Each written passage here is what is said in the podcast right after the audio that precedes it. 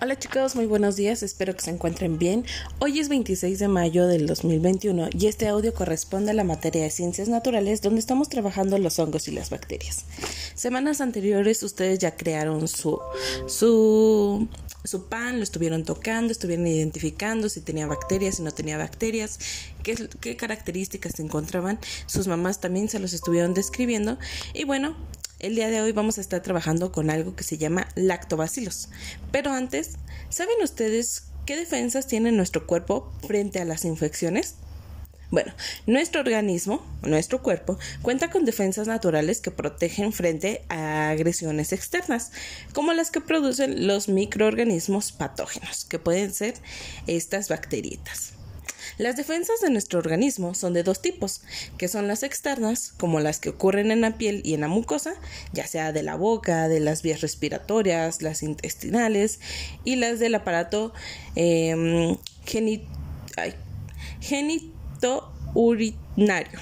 Genito urinario. urinario y nos encontramos con las internas, como son las células que sirven o que van circulando por toda la sangre y produciendo sustancias que nos ayudan a luchar contra los gérmenes invasores.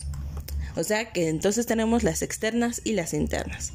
Las células blancas de nuestra sangre, que son los leucocitos, eh, estos actúan como una segunda línea de defensa y después de la barrera que supone nuestra piel, y la mucosa, los linfocitos, que generan anticuerpos, ayudan a proteger nuestro cuerpo.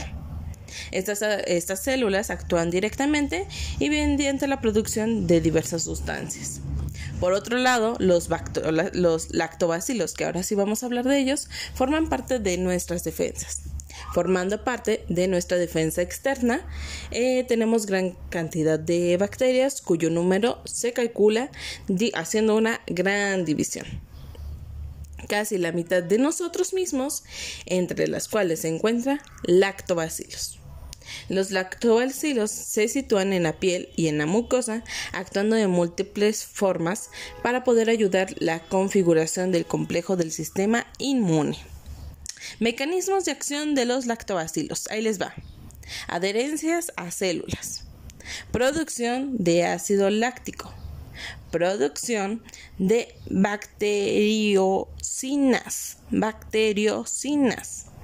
Y por último, la competición de los, por los nutrientes. Ahora, ¿qué es lo que van a hacer ustedes el día de hoy?